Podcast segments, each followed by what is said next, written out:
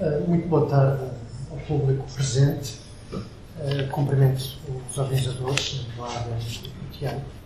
Uh, também cumprimento Centro Nacional de Cultura por acolher este ciclo de debates e, naturalmente, os colegas da mesa. a mim ajudou-me um pouco a sistematizar as ideias e, inclusive, eu passei as ideias que fui sistematizando sobre este tema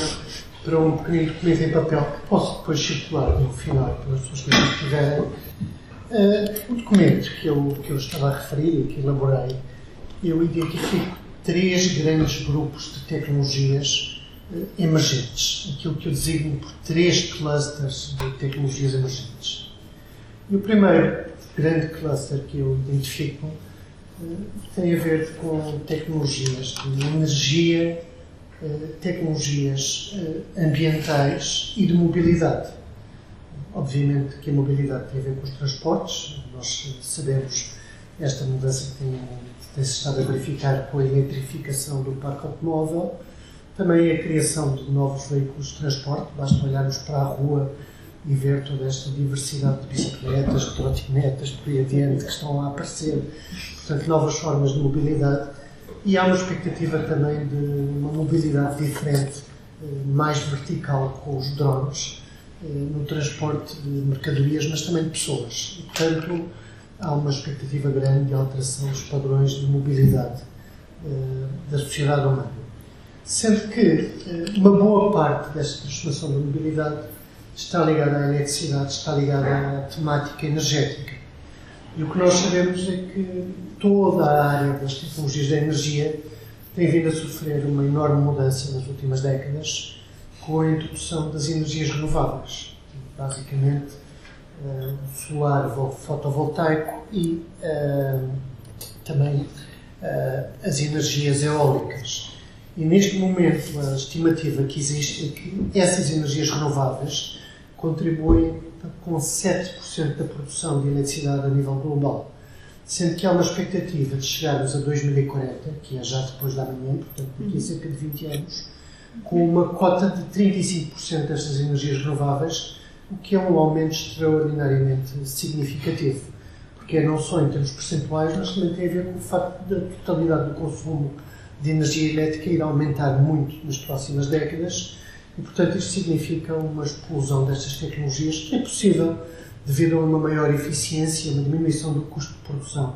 destas energias. E, aparentemente, a grande dificuldade que existe nem sequer tem a ver com a exploração destas tecnologias e alargar a sua difusão,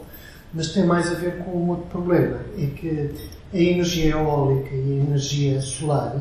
estão muito dependentes das condições atmosféricas e, portanto, de haver sol, haver vento. E como por vezes nós temos períodos em que não há nem sol nem vento, há dias de outono bastante chatos em que não há sol nem vento durante semanas seguidas, ou há muito pouco, há uma necessidade de manter as centrais convencionais, que usam gás, que usam carvão, que usam gasol, uh, operacionais. E, portanto, continua a haver uma enorme pressão em termos de, de, de, de poluição gerada, em termos de CO2, de dióxido de carbono, que é emitido para a atmosfera. E o que nós verificamos é que entre a produção de eletricidade, a produção de cimento, os transportes, uh, o CO2 tem continuado a aumentar extraordinariamente, o efeito de estufa, nós todos sabemos a crise climática em que vivemos, e, portanto, um dos grandes desafios e uma das áreas de tecnologias emergentes, que são tecnologias ambientais, tem a ver precisamente com a contenção da libertação de dióxido de carbono e de outros poluentes para a atmosfera e a captura do dióxido de carbono que está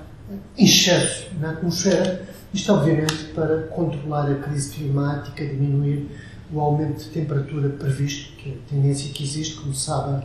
é de um aumento de 3 graus face àquilo que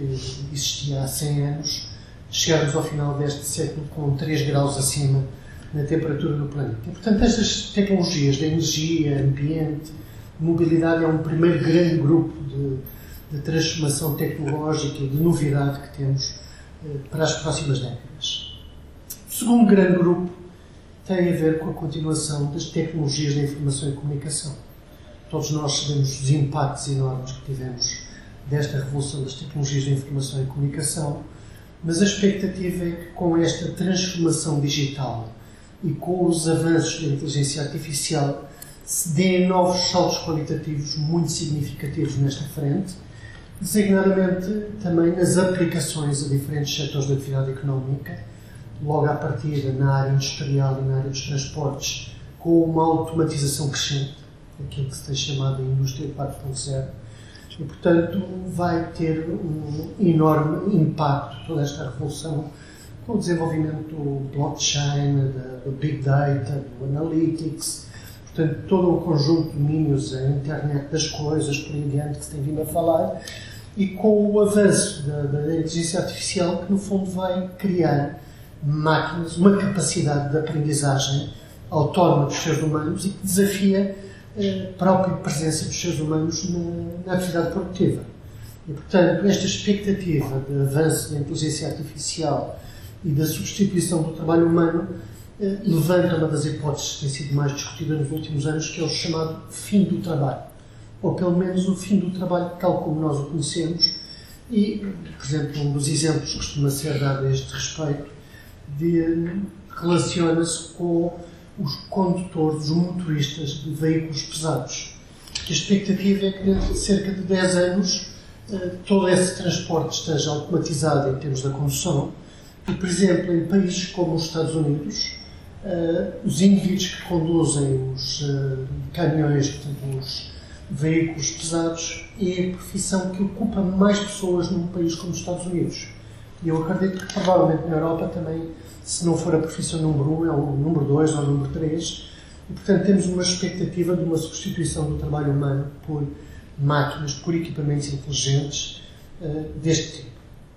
Finalmente, o terceiro grande grupo de tecnologias que eu identifiquei neste documento que estive a redigir hoje de manhã uh, está relacionada com a, medicina, com a medicina e com as ciências da saúde. E, portanto, é todo um domínio também que estão a surgir uh, novas tecnologias, novas abordagens, com enormes oportunidades em termos de desenvolvimento de novas atividades económicas, novos negócios,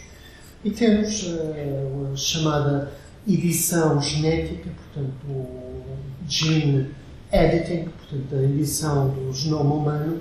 a possibilidade de reparar uh, ADN, uh, digamos, defeituoso, e também a possibilidade de substituição de órgãos produzidos eh, artificialmente, os próprios órgãos. Portanto, isto abre uma expectativa enorme de prolongamento da vida humana. Nós sabemos que nos últimos 100 eh, anos a esperança de vida em Portugal, por exemplo, no início do século XX, a esperança média de vida era de 30 e poucos anos. E chegamos ao final do século XX praticamente nos 80 anos de esperança de vida. Isto significa que eu ouvi esta, esta ideia há poucos meses numa conferência em que estive, que por cada dia que nós vivemos, a nossa esperança de vida aumenta 4 horas por dia. Que é uma coisa verdadeiramente espantosa, não é? E tem a ver com estes progressos que têm existido na medicina. E aparentemente nós não estamos numa fase de rendimentos decrescentes deste aumento da esperança de vida, mas pelo contrário, as oportunidades que estão a surgir apontam no sentido de continuar a haver aumentos uh, da esperança de vida a um ritmo similar àquele que se tem verificado e hoje em dia especula-se muito com os cenários da imortalidade por aí adiante. Obviamente que estas tecnologias da saúde representam oportunidades, representam negócios também, mas uh, há todo um conjunto de oportunidades e desafios destas tecnologias emergentes na área da saúde. Certamente há desafios de natureza ética que devem ser equacionados. Uh, temos também oportunidades nas outras áreas, das tecnologias energéticas, das tecnologias ligadas à computação, mas desafios, eu falei da possibilidade do fim do trabalho ou da alteração dos modelos de trabalho, eu diria que um dos grandes desafios que existe também tem a ver com a questão da igualdade social e da repartição de rendimentos. Porque, na realidade, esta aceleração tecnológica que nós estamos a verificar ela vai ter como consequência setores inteiros da atividade económica. Vão desaparecer, as competências profissionais desses setores vão ser redundantes, vai haver uma quantidade enorme de pessoas que vão estar sem emprego e, simultaneamente, aqueles que estão especializados nas áreas das novas tecnologias têm, obviamente, uma procura muito grande pelas suas qualificações, pelas suas competências, e vão estar numa situação de rendimentos crescentes, de remuneração crescente. E, portanto, visualiza-se aqui um cenário muito dualista em termos de mercado de trabalho. Os que têm trabalho os que não têm trabalho, e aqueles que têm trabalho, provavelmente há uma, uma parcela significativa que vai ter rendimentos cada vez maiores em termos relativos. E, portanto, isto para um cenário de desigualdade social que é uh, bastante preocupante e que, naturalmente, as sociedades vão ter que gerir este enorme desafio.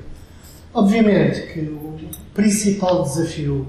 que a humanidade se confronta, em meu entender, não vem tanto destas tecnologias emergentes, mas da própria crise climática e da capacidade de a gerirmos, quer em termos políticos, quer em termos tecnológicos. Obviamente que há uma expectativa algo séria de que vão existir soluções tecnológicas para responder aos desafios da crise climática e há todas as possibilidades de captura de carbono, por aí adiante, que eu referi há pouco, mas não estamos seguros que a resposta e estas oportunidades tecnológicas vão ser suficientemente rápidas para responder à situação uh, de agravamento da crise climática que estamos a viver. E, portanto, temos aqui um futuro com enormes oportunidades tecnológicas, grandes avanços previsíveis, a aceleração tecnológica que se verifica secularmente, muito provavelmente, vai se manter e aprofundar, mas uh, desafios muito grandes em termos sociais e certamente que também uh, o desafio ambiental vai manter-se durante as próximas décadas, a capacidade da sociedade humana controlar este desafio da, da, da crise climática.